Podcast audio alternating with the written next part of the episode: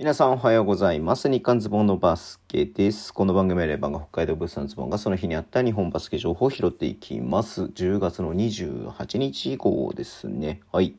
えーっとね、今日本当ニュースがないんですよね。明日から天皇杯ということでね、はい。えー各チームのその天皇杯に向けて移動してるみたいな感じの様子がね、えー見えてますけれども、えーと、まあ、ニュースというのかよくわからない部分がありますが、えーっと、レバンガ北海道ね、えー僕が推してますけれども、レバンガの、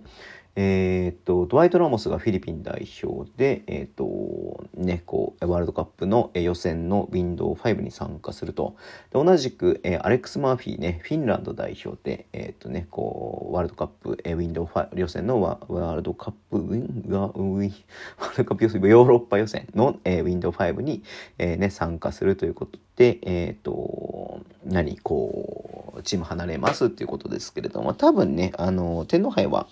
えっ、と、や、普通に出て、その後多分、うん、えっ、と、11月の中旬、えー10日とか、10日から15日ぐらいまでの間かな、えー行われる、えーその Windows5 で、えっ、とね、こう、こう、何こう代表して、ね、戦ってくるってことなんで頑張ってほしいなと思ってます。まあ、ギリギリ、まあ、19日からの、えっ、とね、そのバイウィーク明けには間に合うかなというふうに思いますけれども、はい、えー頑張ってほしいなと思ってます。あの、ニック・ケイだったりとかね、アンガス・ブラントもオーストラリア代表で出るってことでね、出てましたんで、うん。